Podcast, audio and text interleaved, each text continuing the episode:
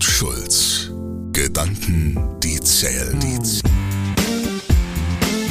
Ben's Strategie to go. Ergebnisse, die zählen. Mit Unternehmer und Berater Ben Schulz. Und los geht's. Die Frage. Was passiert, wenn Idealismus auf Realität trifft? Die Analyse. Unternehmer sind heutzutage angehalten, nicht mehr nur dafür zu sorgen, dass ihre Firma profitabel ist und bleibt. Wer zu den wirklich wirksamen Unternehmern gehören möchte, muss dafür sorgen, dass Werte Einzug halten, die weit über die reine Profitabilität hinausgehen und dass diese auch umgesetzt werden. Denn die meisten Unternehmer, die ich kenne, möchten etwas hinterlassen. Etwas, das besser ist als vorher, das sowohl unternehmerisch als auch gesellschaftlich eine Wirkung hat. Dafür, dass die, die nach uns kommen, nicht nur verbrannte Erde und wirtschaftliche Ausbeute vorfinden. Nach einer Statista-Umfrage machten zuletzt knapp 40 Prozent der Deutschen die Unternehmen für die Lösung globaler Umweltprobleme verantwortlich. Ganz konkret bedeutet nachhaltiges Wirtschaften neben Umwelt- und Naturschutz auch eine ganzheitliche Produktion, umweltgerechten und sozial fairen Handel von Waren und Dienstleistungen sowie das soziale Engagement im internen und externen Unternehmensumfeld. Idealismus versus Realität. Nachhaltigkeit versus Überlebensfähigkeit. Ein spannendes Thema, welches sowohl politisch als auch wirtschaftlich und gesellschaftlich zu betrachten ist. Idealisten werden häufig als Spinner dargestellt. Was haben die sich denn wieder da ausgesponnen? Wer soll denn das alles bezahlen? Ist wahrscheinlich noch einer der harmlosesten Äußerungen. Realisten hingegen haben schnell einen Stempel von mitleidlosen, geldgeilen Menschen auf der Stirn. Wie bei allem sind die Pole weit auseinander und verursachen eigentlich nur Streit. Wie bei allem macht auch hier die Dosis das Gift, denn es braucht beides. Die Idealisten, die für die großen Ideen streiten, und die Realisten, die schauen, was davon auch mit dem echten Leben vereinbar ist. Geht das überhaupt? Die Antwort, die zählt. Wir alle kennen Faude, den Outdoor-Klamottenhersteller aus dem schönen Süddeutschland. Seit 2009 ist die Tochter des Unternehmensgründers Geschäftsführerin des weltweit bekanntesten Bergsportausstatters. Ein Unternehmen mit mehr als 100 Millionen Umsatz im Jahr. Nicht nur, dass die Generationsübergabe beispielhaft zu nennen ist, nein, Baude ist auch Vorreiter, wie Nachhaltigkeit oberste Priorität haben, um das Unternehmen gleichzeitig wirtschaftlich erfolgreich sein kann.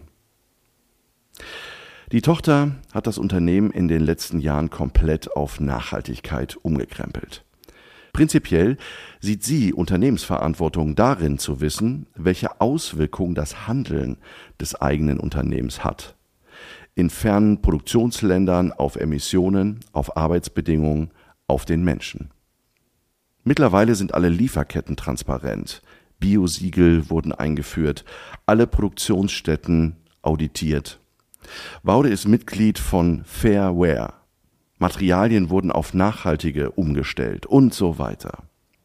Das war allerdings kein Spaziergang, sondern sie stießen bei der großen Transformation auf viel Widerstände. Denn unser Wirtschaftssystem belohnt keine unternehmerische Verantwortung.